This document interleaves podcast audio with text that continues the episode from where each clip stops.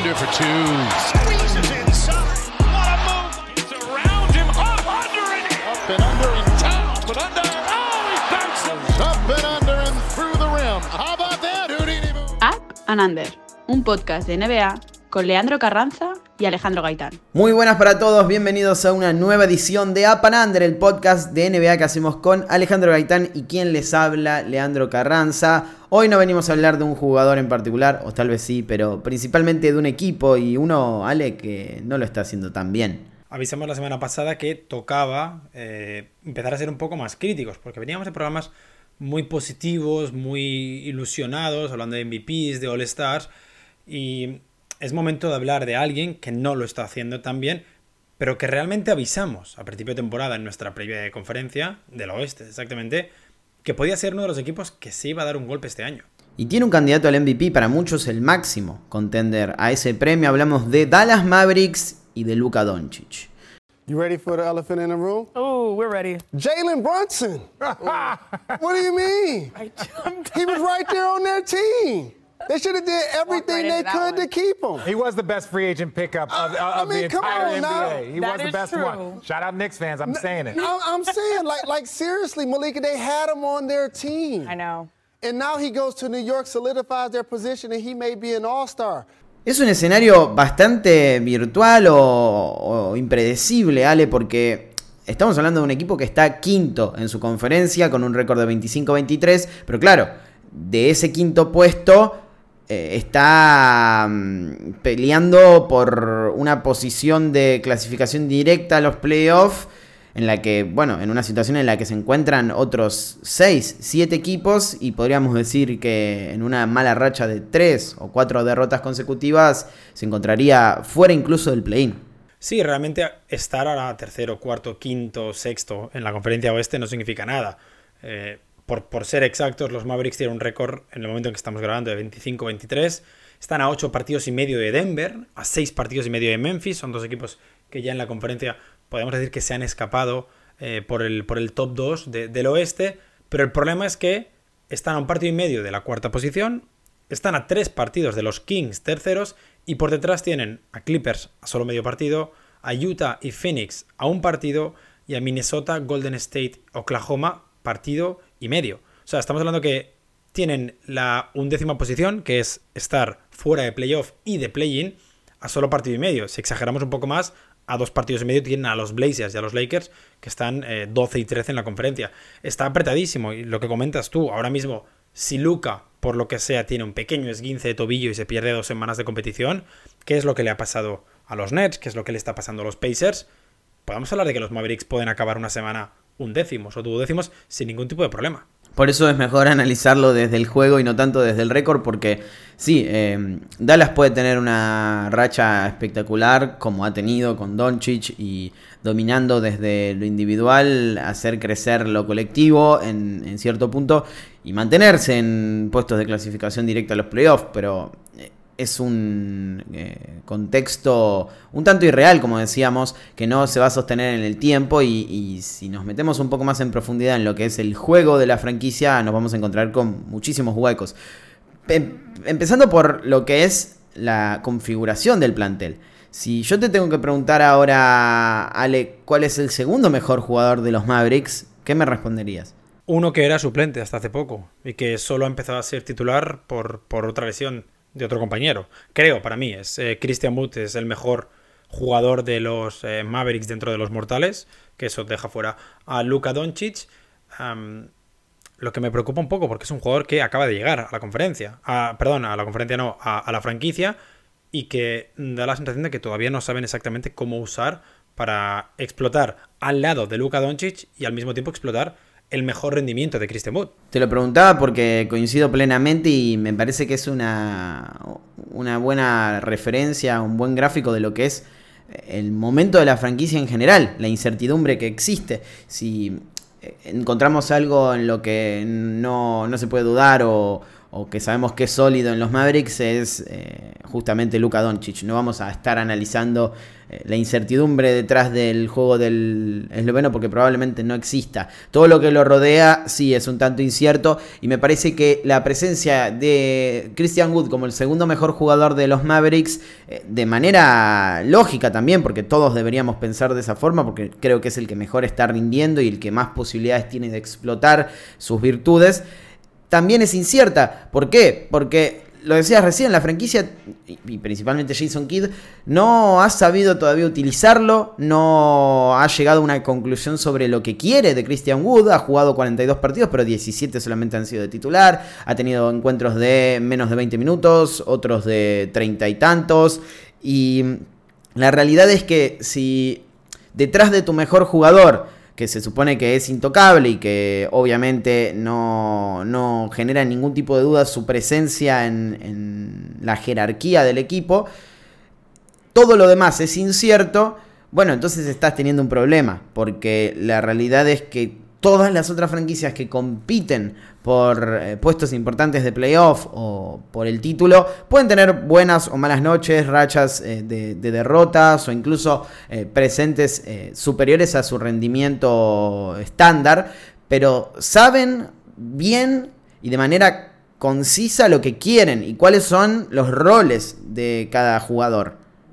Sí, y realmente ese es uno de los problemas de, de la plantilla de los Mavericks este año Hablaremos eh, en un ratito de todo el tema de Jalen Branson, incluso podemos entrar en, los movimientos de Porzingis, la llegada y la salida, pero da un poco la sensación de que los roles son indecisos, en el aspecto de que creo que Dinwiddie, por ejemplo, ha sido ascendido a Jalen Branson este año, que es un, rol nuevo que solo tienen los Mavericks, pero que no hay nadie que está haciendo de Spencer Dinwiddie en lo que hacía el año pasado. Al mismo tiempo, ah, creo que hay demasiados jugadores que tienen un rol muy, muy secundario de simplemente recibir y tirar, de ser jugadores defensivos, pero que si tú me preguntas ahora cuántos de ellos son el perfil de jugadores 3D, por, porque ese es el rol que están cumpliendo ahora mismo en estos Mavericks, la lista es muy corta y al mismo tiempo cobran demasiado dinero como para ser solo eso. No tanto como John Collins, pero prácticamente. Entonces, da un poco la sensación de que Mark Cuban y, y, la gerencia de los Mavericks, que ha cambiado de nombre varias veces en los últimos años, están o bien trabajando a remolque, sin tener idea de lo que está pasando en su plantilla, como es el caso de la salida de Jalen Branson, o bien no tienen idea de cuál es el rumbo del proyecto de estos Mavericks, no tienen idea todavía de cuál debería ser eh, la formación de la plantilla de Dallas, cuando, por suerte para los Mavericks, eh, podemos ser sinceros, Luka Doncic es lo más parecido a LeBron James que hemos visto en la NBA a nivel de estilo de juego, ¿verdad? Desde pensando en el LeBron James sobre todo ya con un mayor IQ. Hablamos del LeBron James en, Miami. Sí. Pues ya te han dicho cómo tiene que ser la plantilla. Rodea a Luka Doncic como rodearon a LeBron James con un muy buen jugador, sea Dwayne Wade, sea Kyrie Irving, sea Anthony Davis, y tiradores o jugadores que sepan defender. El problema es que en estos Mavericks, a día de hoy, ¿cuántos jugadores están o tirando muy bien o defendiendo muy bien? Muy pocos. Y mm, la realidad es que también entre las lesiones, las ausencias, las salidas, todo ese panorama se ha desestabilizado. Porque uno podría pensar, ¿cuál es el jugador más parecido a, a Kyrie Irving, a, a, Dwayne Wade, salvando las distancias, obviamente, que hay entre estos perfiles que tenían los Mavericks? Y la respuesta es muy clara, Jalen Branson y Jalen Branson ya no está en el equipo por eh, diferentes problemas dirigenciales en cuanto a renovaciones y demás que luego vamos a estar analizando, pero eh, otra cosa que tenemos que, ver es el sistema defensivo y cómo el año anterior había funcionado a la perfección, había mejorado notablemente la producción de Dallas en temporada regular y en playoff, y ahora se ha desmoronado. Y en ese punto me parece que eh, el principal responsable, además de las lesiones, repito, las ausencias, es el entrenador, es Jason Kidd. Y hay algo que puede verse como un patrón y que no es para nada prometedor para estos Mavericks. Sí, es que Jason Kidd el año pasado sorprendió a muchísimos, y ahí me incluyo yo el primero, siendo un entrenador que le dio una identidad defensiva a un equipo que daba la sensación de que no tenía los perfiles y que sigue sin tenerlos para conseguir el nivel defensivo mostrado el año pasado, que a principio de temporada, recordemos, estaba peleando con Boston y con Golden State por ser una de las mejores defensas de la NBA. Ahí estaba con Cleveland, estaba con Memphis, equipos que eh, por lo que sea el año pasado sorprendieron. Y que este año la defensa ha desaparecido por completo. O sea, este año la defensa de los Mavericks está permitiendo a cualquier jugador, y con cualquier jugador, no estoy exagerando, a meter 40 puntos, atacar la pintura sin ningún tipo de problema, tiros liberados, las rotaciones llegan tarde, eh, eh, se pierden generalmente mucho, eh, y ahí creo que influye la llegada de Christian Wood en cuál es la defensa principal que deberían marcar, si es defensa individual, las pocas veces que han jugado en zona ha habido muchos problemas de comunicación entre los jugadores, y creo que la defensa es el principal problema, porque el ataque es algo que Luka Doncic solo te puede solucionar, ya sea anotando 60 puntos o repartiendo 20 asistencias, pero la defensa de este año de los Mavericks es el gran problema, y es que están en números solo por delante de las cuatro peores franquicias de la NBA, que no sabemos todos de memoria, que son Detroit, Charlotte, Houston y San Antonio, y creo que solo estaba eh, a esa misma altura una más. O sea, son la 25 peor defensa de la NBA. Un decrecimiento que parece exagerado, pero que ya hemos visto en Jason Kidd. Y ese es el problema. Lo mencionábamos recién, la, la baja de Maxi Cleaver, por ejemplo, que no ha jugado los últimos partidos por lesión, se ha perdido creo que 20 encuentros ya o, una cifra cercana. Eh, también es importante porque es uno de los mejores defensores que tiene el plantel, pero no puede atribuírsele todo el, desfasaje defensivo a, la ausencia de un jugador porque no estamos hablando tampoco de, de Draymond Green, de Rudy Gobert o, de Marcus Smart. Eh, lo, que mencionabas de Kid es el patrón que, que yo remarcaba anteriormente porque es grave y si nos vamos al pasado veremos que ha sucedido exactamente lo mismo. Kidd ha dirigido eh, otros eh, dos equipos como entrenador principal, que son Brooklyn en una temporada y, Milwaukee, el conjunto en el que potenció ciertamente a, a Jenny Antetokounmpo, lo convirtió en un jugador estelar, le dio la posibilidad de, funcionar como generador primario. Esas son cosas que eh, deberían ser vistas como virtudes en el, en, el historial de, entrenador de, de Kidd. Y la realidad es que de una temporada a la otra, de la 2013-2014 a la 2014-2015, la primera que él dirige oficialmente a los Bucks, el cambio defensivo fue brutal. Pasaron de ser la peor defensa de toda la NBA, número 30 en eficiencia defensiva, a la cuarta mejor. ¿Cuál es el problema? Que al año siguiente pasaron a el puesto 23 y luego 19 y luego en los eh, últimos 45 partidos que eh, dirigió en la 2017-2018 antes de ser eh, echado de la franquicia y que llegue Mike Budenholzer también fueron 18 entonces es este un patrón que se repite en la historia de, Jason Kidd, de pasar de eh, ser un entrenador que en su primera temporada mejora muchísimo la defensa de un equipo a que luego vuelve toda la normalidad y es eh, quizás una fiebre por los primeros meses. Eh, y, a qué se lo podemos atribuir? Porque la verdad que no encuentro una razón muy clara. A mí lo que me preocupa, hipotético siempre, al final yo no tengo fuentes dentro del vestuario de los Mavericks, es que sea el típico caso de que los jugadores están hartos de un entrenador porque se ha agotado ya la, la confianza que hay entre, entre, entrenador y jugadores, como que los jugadores ya no respetan lo que eh, Jason Kidd intenta promover. Esa es una opción. Creo que es muy pronto para que pase eso. Eso suele pasar en la tercera, cuarta temporada cuando los resultados no salen. Y al final recordemos que los Mavericks vienen de jugar unas finales de conferencia. Entonces dudo que sea eso. Otra opción es que eh, los Mavericks, sobre todo en, la figura de Jason Kidd y el resto del staff técnico, hayan decidido que mediante la defensa no van a ganar nada. Una decisión que iría completamente en contra de las creencias de toda la NBA, que se considera que la NBA eh, actual los partidos se ganan con el ataque, el anillo se gana con la defensa.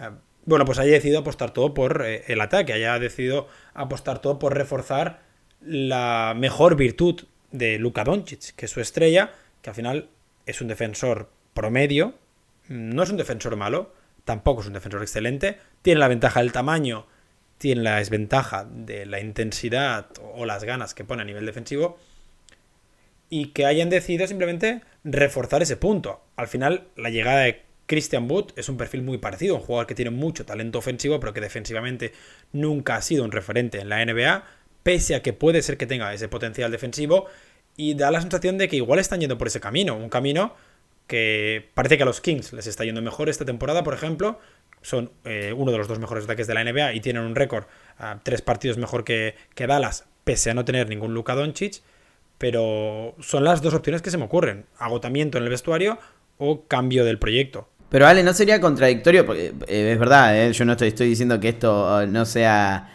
no sea cierto y hasta podría ser la, razón, pero no sería contradictorio pensarlo así por el simple hecho de que Dallas antes de Kid fue una de las mejores ofensivas de la NBA. De hecho, recuerdo en la temporada en la que mm, terminan convirtiéndose en, la, en el ataque más eficiente de la historia con, con Carlisle. Y, y, volver a, esa, a ese camino pensando que la búsqueda de Kid fue pura y exclusivamente para mejorar la defensa. Sí, o sea, realmente no tiene sentido el apostar en la NBA actual por eh, reforzar tu ataque cuando un equipo promedio, y, cuando digo un equipo promedio, podemos hablar de los Raptors que están jugando muy mal, está metiendo 114 puntos por 100 posesiones.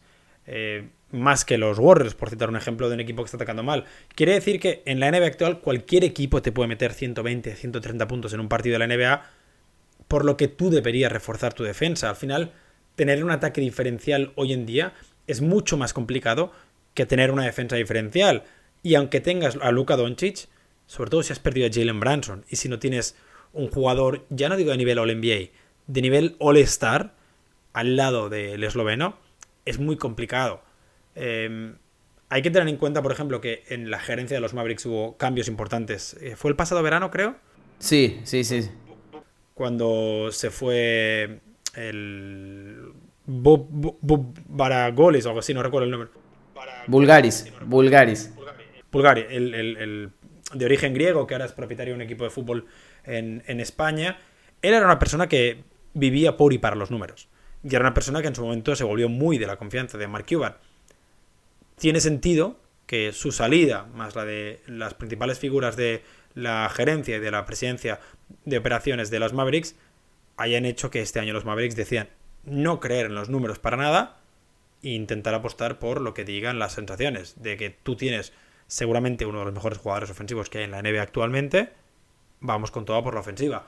El problema es que ahora los Maps están metiendo 115,1 puntos por, eh, por 100 posesiones, el offensive rating, que con todo el respeto del mundo es 0,1 puntos más que los Knicks.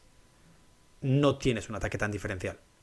Y lo más eh, importante de todo detrás de eso es que tu ataque depende pura y exclusivamente de Luka Doncic, que es em, algo que se podría entender de dos formas. La primera, que es lógica, que todo pasa por él. Y es algo que responde a la gran mayoría de las estrellas que juegan en un sistema de ese estilo y que tienen características similares a Luka Doncic. James Harden, por ejemplo, LeBron James, eh, Giannis Antetokounmpo, incluso todos esos jugadores tienen un estilo muy demandante en el que amasan muchísima pelota, tienen que tomar todas las decisiones y los demás son satélites alrededor de, suyo que, funcionan en roles muy... Eh, muy pequeños, muy reducidos, pero con una importancia absoluta, porque cada vez que llega la pelota a sus manos tienen que producir. Quizás existe en, ese, en esos casos, y probablemente sea cuando mejor hayan funcionando, funcionado, perdón, eh, dos o tres eh, piezas que eh, ocasionalmente pueden tomar el control de ese ataque y darles otras soluciones. ¿Cuándo funcionaron mejor los Bucks? Con Drew Holiday en cancha y por eso fueron campeones o con Chris Middleton en un nivel superlativo. ¿Cuándo funcionó mejor LeBron James? Cuando tuvo al lado a Kyrie Irving o a Dwayne Wade o incluso a Anthony Davis. Entonces, podemos plantearnos la, mm, lógica detrás de eso, de que eh, tu ataque puede depender de un jugador, pero puede ser productivo. Ahora, está la otra parte de esa lectura, que es, depende todo, absolutamente todo de Luka Doncic. Si anotan es por él, si fallan es por él, si crea juego eh, quizás no hay respuesta porque los compañeros no anotan. Si no es capaz de eh, generar 60 puntos en un partido, probablemente da las pierda. Entonces, si ya se lleva a un extremo... Eh, tan lejano a lo que es la productividad, esa lectura de todo pasa por, por, tu estrella, ahí tenés un problema grande, porque no has hecho absolutamente nada para rodearlo de la manera correcta en un sistema en el que sí puede depender todo de él, pero tiene que haber jugadores en roles específicos que eh, sean capaces de producir. Hablemos, si quieres, de los números de Luka Doncic, porque eh, a nivel cuantitativos son incomparables. 37,2% eh, de ratio de uso, de uso en la temporada significa jugadas que Luca acaba con una canasta o con una pérdida de balón o con tiros libres. 37,2, la segunda cifra más alta por detrás de Joel Embiid. Recordemos que esta es una cifra que generalmente beneficia a los interiores porque reciben balones en la pintura más cerca del aro. Pero luego la cifra que más me gusta, o una de las que más me gusta, es que su porcentaje de asistencias es el tercero más alto de la NBA por detrás solo de Tyrese Halliburton y James Harden, que son los dos líderes asistentes de la NBA. Creo que Harden todavía no puede entrar en la lista por, partidos jugados, pero en cuanto entre será el primero, por, por detrás simplemente del, por delante simplemente del base de, de los Pacers. Y luego, una cifra que me parece muy, muy interesante, es que si ordenamos los jugadores por ratio de uso, donde están a Joel Embiid, Luka Doncic, Giannis, Jamoran y compañía, los jugadores que más tienen la pelota por, partido, a nivel pérdidas de balón, el porcentaje de pérdidas no es tan grave el de Luka Doncic. El ratio de pérdidas es de 9,3 y por poner un ejemplo, que yo la verdad si me hubieras preguntado nunca lo habría pensado, el de Jamoran es peor. El de Joel Embiid es mucho peor. El de Giannis es mucho peor. El de Trey Young es horrible. El de Kevin Durant es muy malo. Y entre todas las estrellas, o todos los jugadores que están arriba, LeBron James Tatum y Devin Booker están por debajo de Luka Doncic. Está empatado, por ejemplo, con Damian Lillard y cifra muy parecida a la de Shai Gilgis Alexander. Lo que quiere decir es que si no tiene tantas pérdidas, ¿dónde acaban esas posesiones? Bueno, pues la mayoría de posesiones acaban con un tiro. Eh, recordemos que Luka Doncic este año está tirando a canasta 22,7 veces. 22,7 veces y no llega al 50%. Es una barbaridad. Es una locura. Individualmente es eh, de esas temporadas que vamos a recordar si Luca no gana el MVP, obviamente, como. como. Eh, como esos años de, las estrellas en las que. No, no, sé si se siente, pero sí se percibe la idea de que en cualquier otro contexto hubiese ganado absolutamente todo.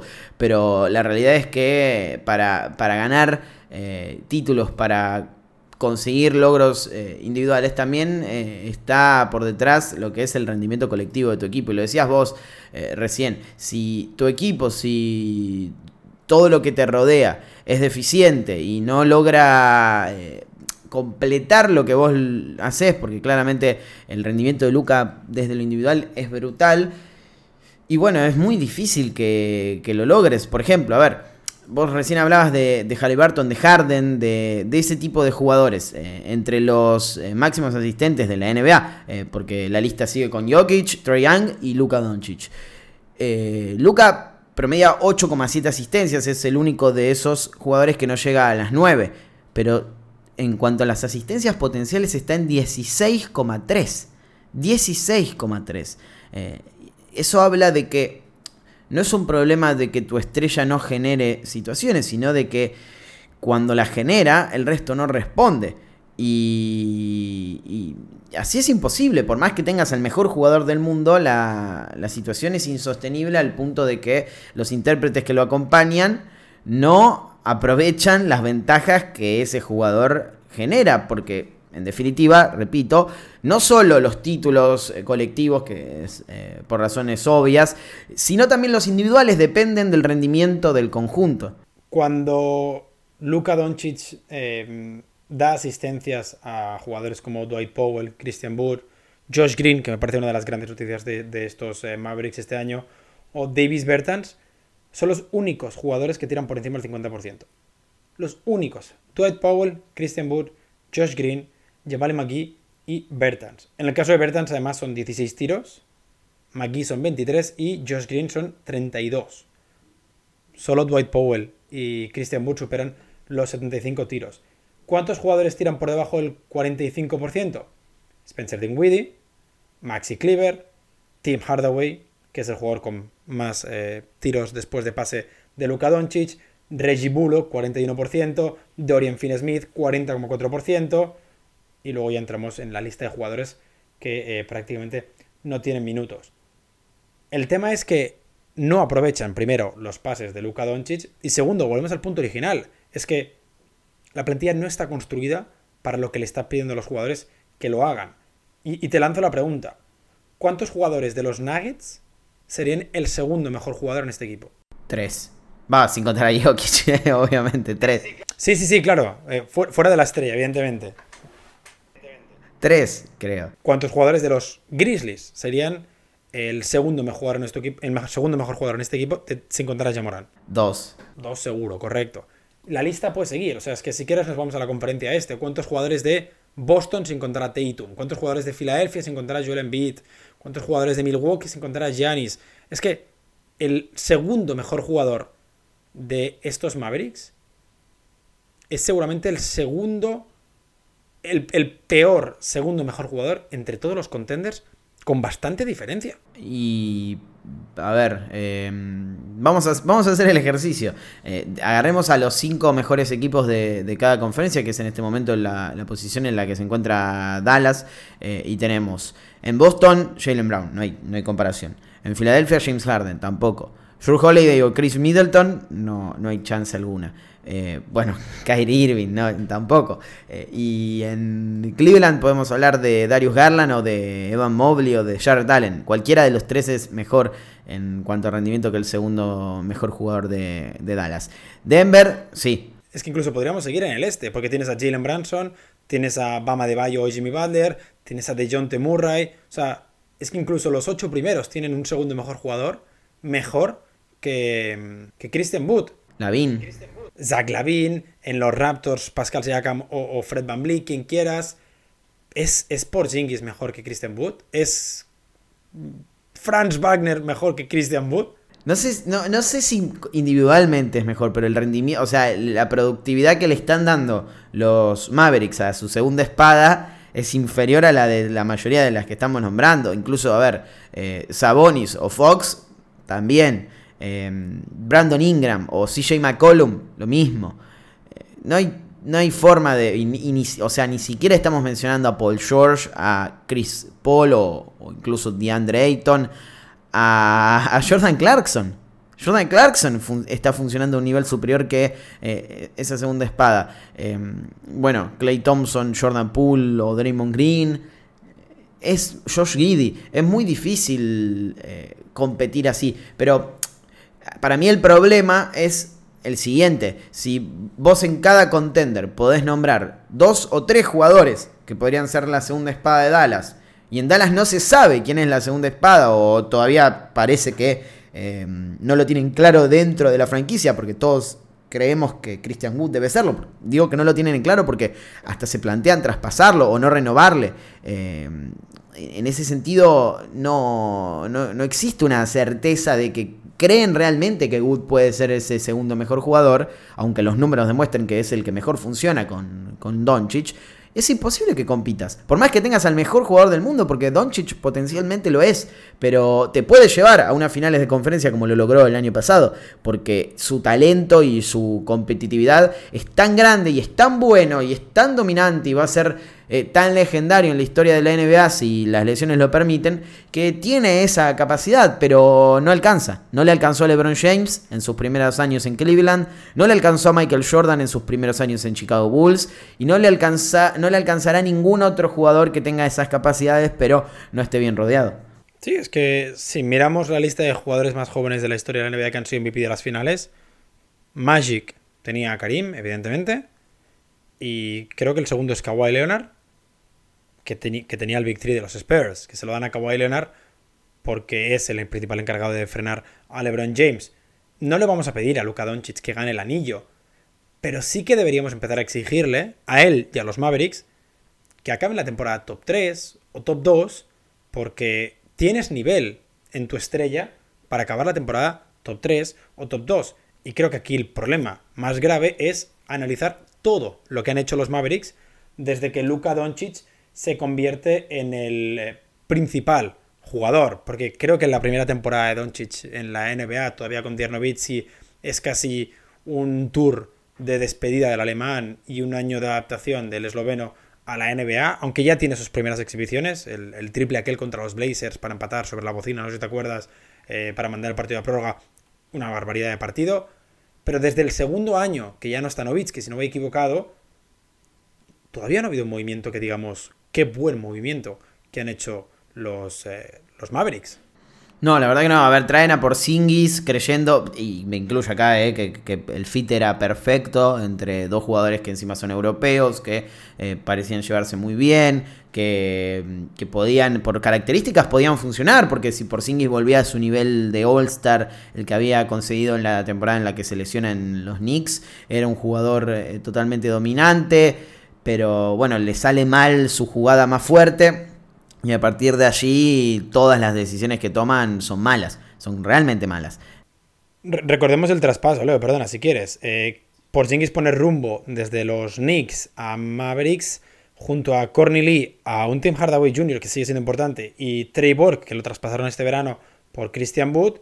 Y los Mavericks envían a Nueva York a Dennis Smith Jr., no sale bien, Wesley Matthews, de Andre Jordan la primera ronda de 2021 sin ningún tipo de protección y la primera ronda de este año de 2023 protegida top 10. Teóricamente los Mavericks no deberían tener una ronda top 10, por lo que la ronda irá a Dallas. Claro, ¿cuál es el problema? Que esto sucede en febrero, bueno, el 31 de junio de, perdón, el 31 de enero de 2019 y que a los tres años, en el 10 de febrero, en el deadline del año pasado de 2022, te deshaces de él porque el contrato de Porzingis es absolutamente imposible de mantener comparado con el rendimiento que está teniendo el, letón. Claro, ¿qué puedes conseguir por Porzingis? Dos contratos que también sean ligeramente tóxicos. En el caso de Dinwiddie eh, todavía se puede mantener. En el caso de Davis, de Davis Bertans es un contrato imposible de tener en un contender. No veo ningún equipo en la NBA que quiera luchar por el anillo que esté pagando 20 millones a un jugador que no puede competir.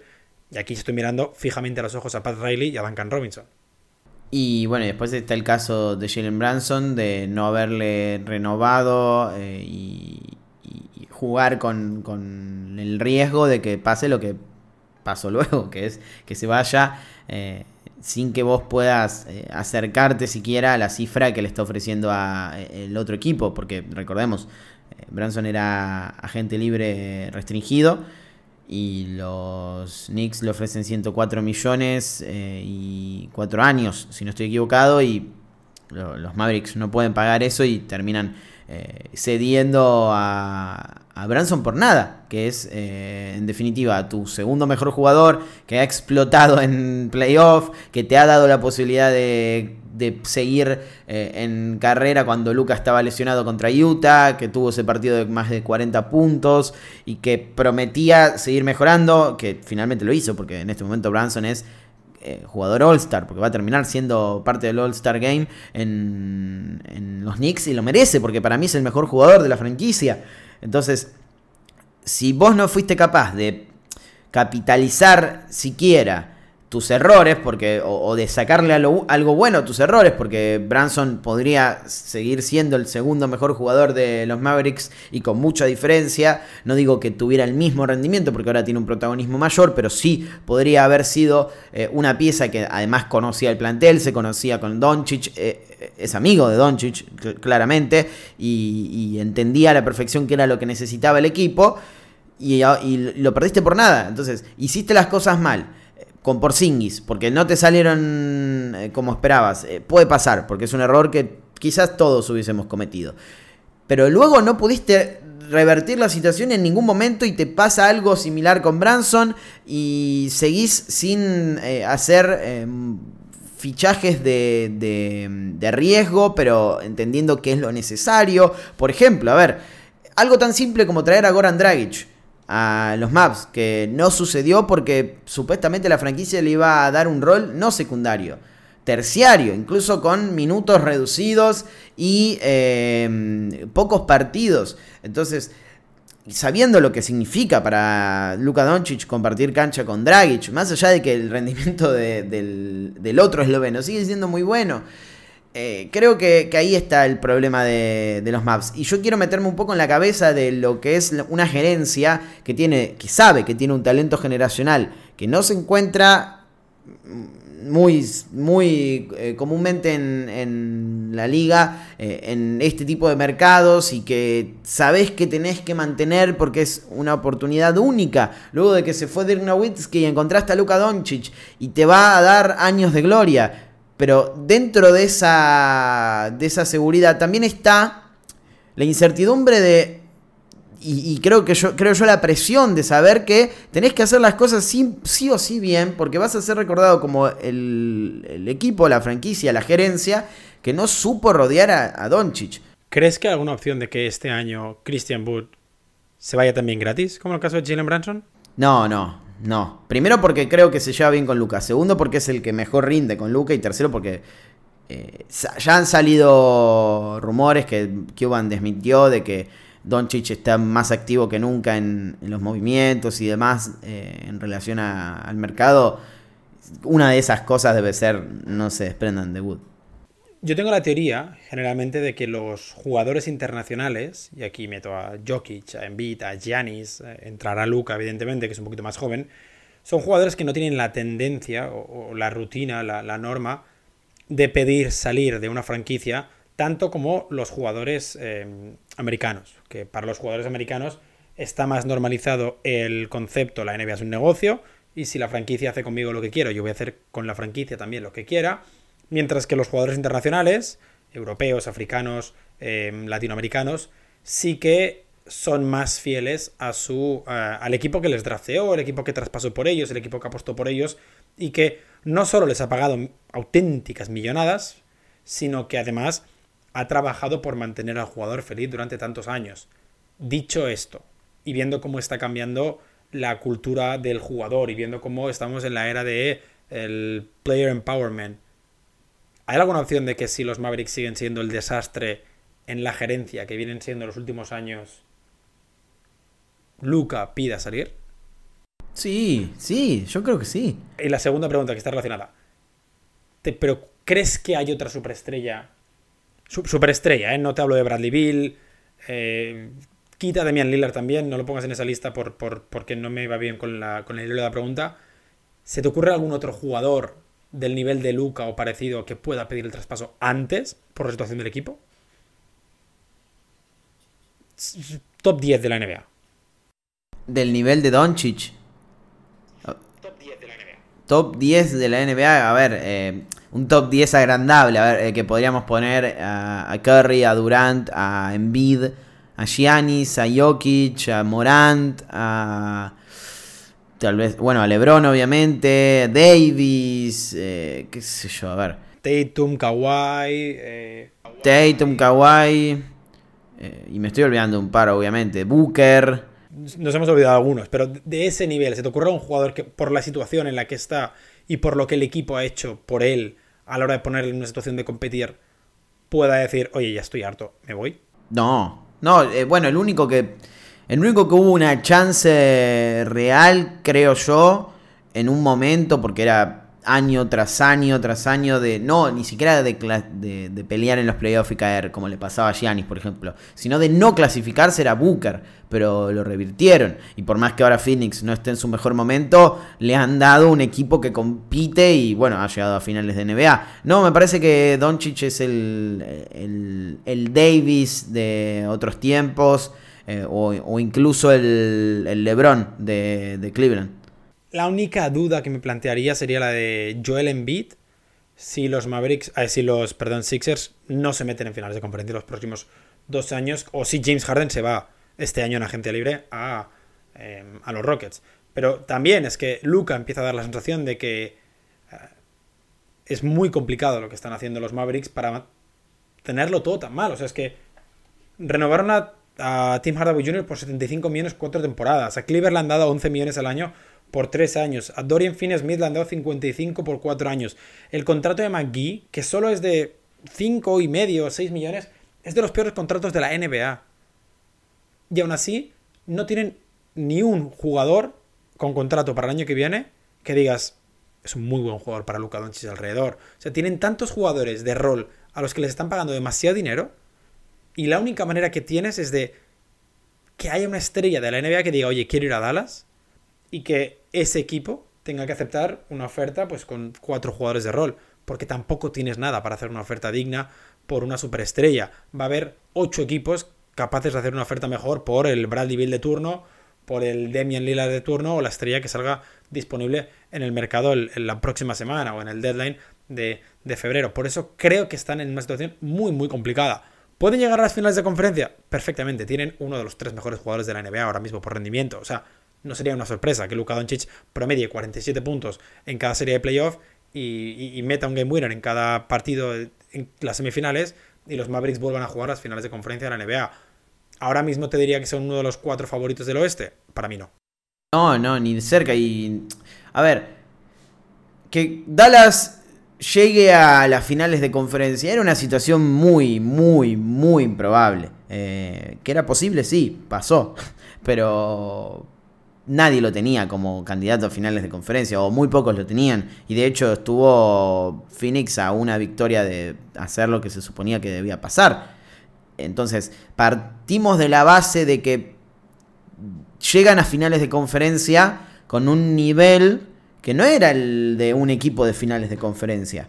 Eh, claramente, o sea, por, por, por condiciones, por potencial, por todo lo que implica estar en esa instancia, bueno, se ve en la serie con Golden State, que lo pasa por arriba y no, lo barre porque termina siendo 4 a 1, pero dio sensación de barrida. Y, algo que quizás no pasó incluso con Memphis, que perdió en semifinales, pero le dio mucha más pelea a, a los Warriors. Entonces, ¿qué te lleva ahí?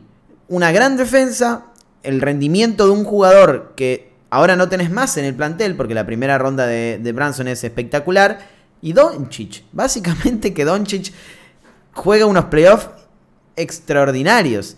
Eh, y tuviste la, ventaja de que en muchos momentos aparecieron esos jugadores de rol en un rendimiento muy superior al normal y anotaron triples que no meten, tuvieron noches extraordinarias en las que el acierto fue, eh, se fue a las nubes y, y todo se dio para que llegaras a finales de conferencia, pero era un resultado o un techo bastante irreal para mí. Al menos lo pensaba de esa manera incluso en ese momento.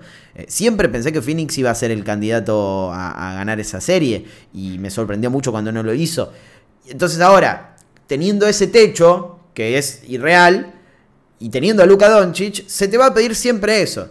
Y no tienen las herramientas para hacerlo. Entonces cada, cada temporada en la que tropiecen va a ser una decepción. Porque las expectativas ya son altísimas y en cierto punto tal vez deberían ser así porque tenés, como decís vos, a uno de los tres mejores jugadores del mundo. Es un problema que además han tenido otros equipos, como para mí los Hawks en 2021 cuando juegan las finales de conferencia, o incluso Miami el año pasado, que por las circunstancias de la conferencia, por, por el camino que te encuentras a un rival, pues que tiene una baja, que tiene a Ben Simmons no tirando a canasta, que tiene COVID, como pasó el año pasado con los Suns, acabas en una situación en la que no deberías estar y eso te hace eh, mantener un proyecto que realmente no está para competir al nivel al que estabas compitiendo. es lo que dices tú, Mavericks no tenía ninguna opción de pelearle a los Warriors. Era imposible que le ganaran. Imposible. Y da la sensación de que solo por haber llegado a esa serie por el título, eh, se pueden mantener en un proyecto que no debería estar ahí para competir. Y no, no estoy diciendo que los Mavericks tengan que hacer muchos cambios este año, Tampoco deberían tanquear porque al final la ronda se la llevan los Knicks. Pero igual es momento de empezar a mover algunas piezas pensando ya en el año, en el año que viene. Eh, sobre todo sabiendo que no vas a tener espacio eh, en, la agencia libre para traer un Chris Middleton de turno, un Fred Van Vliet, un, jugador, un Gary Trent que vaya a ser agente libre el próximo verano y que pueda encajar al lado de Luka Doncic, porque necesitas mejorar eh, la posición de tu segundo mejor jugador. ¿Y cuál sería el indicado de todos estos que estamos nombrando o de los que están en, vidriera? ¿Cuál te gustaría?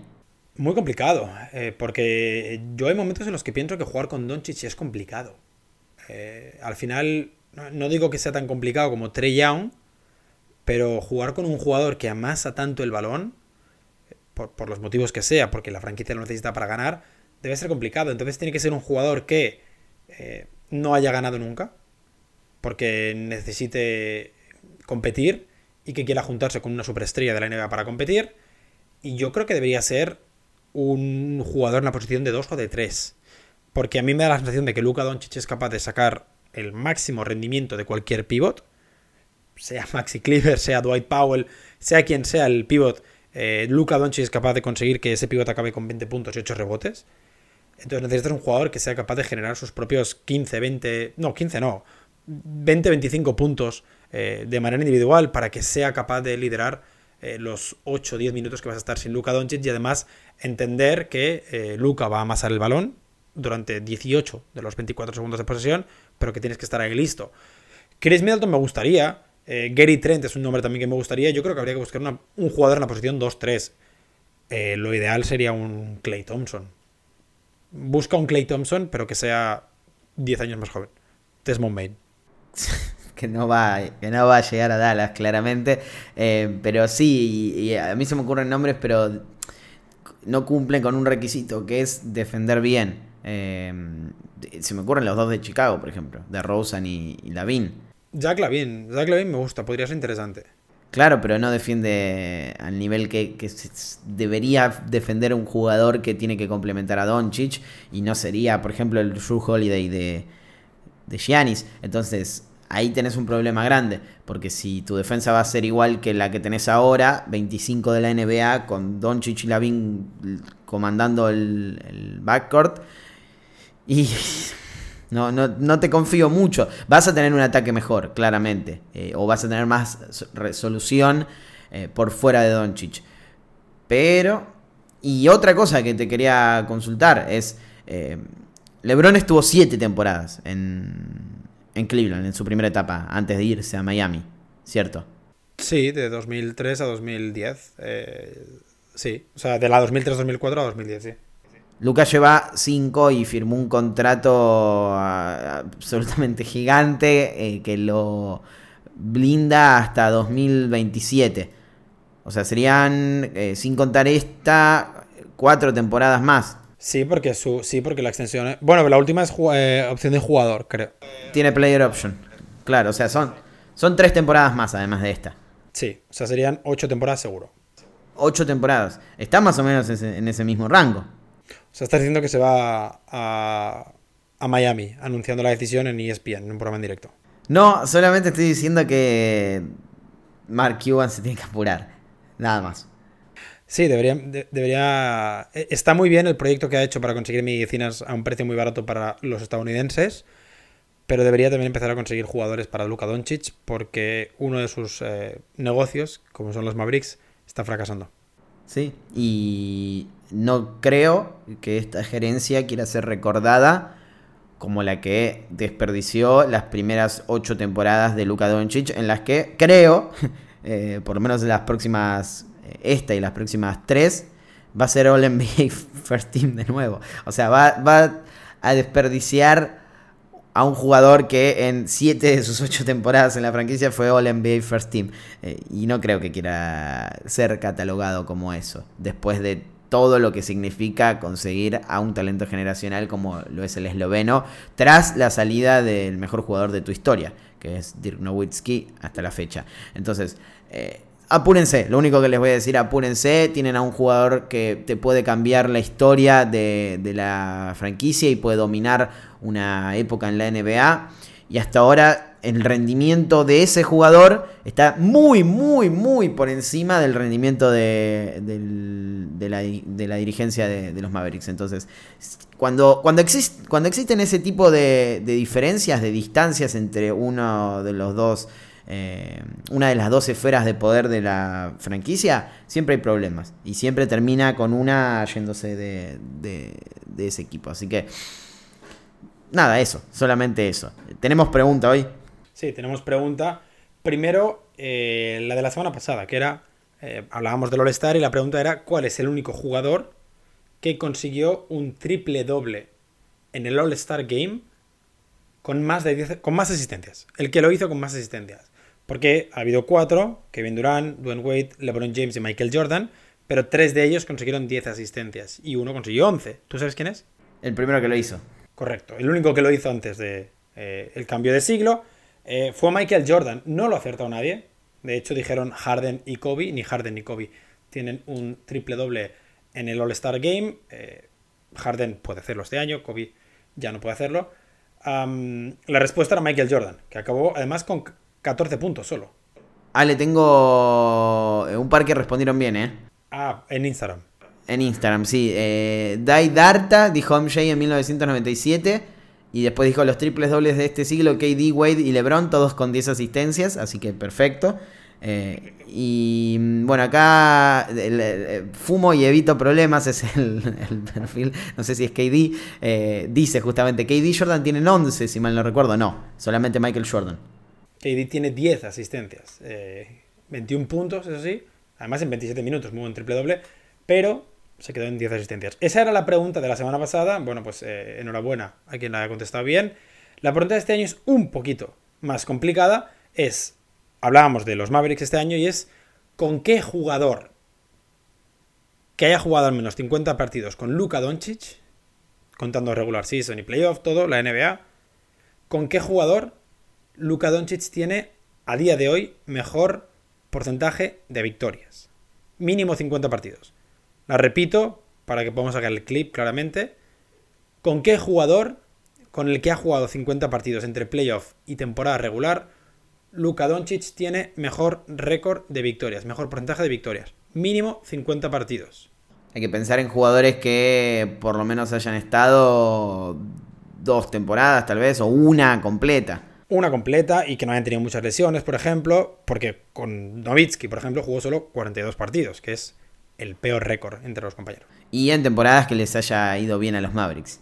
Tampoco es que el récord sea de 87% de victorias, eh, créeme. Es malo. No es un récord. eh, te meterías en playoff directo, pero este año, a ver, déjame mirar rápidamente. No tendrías un top 2 de la conferencia, mm, no tendrías un top 4 en el este. Bien. Bueno, o sea, te aseguras playoff, pero eh, estás ahí en la incertidumbre de si sos un equipo contender o no. Exacto, no, no empezarías los playoffs en casa, seguramente. Bien, ¿cómo le pasa ahora a, los Mavericks? Básicamente que están quintos y, muy cerca del, del puesto 11, eh, si nos ponemos a pensar en números, pero si nos ponemos a pensar en rendimiento, bueno, todo lo que dijimos en este programa, en el que quisimos analizar un poco el presente, el pasado y también el futuro de una franquicia que tiene un talento generacional que no puede desperdiciar, pero que hasta el momento podríamos decir que lo ha hecho. Nos encontramos en la próxima, Ale.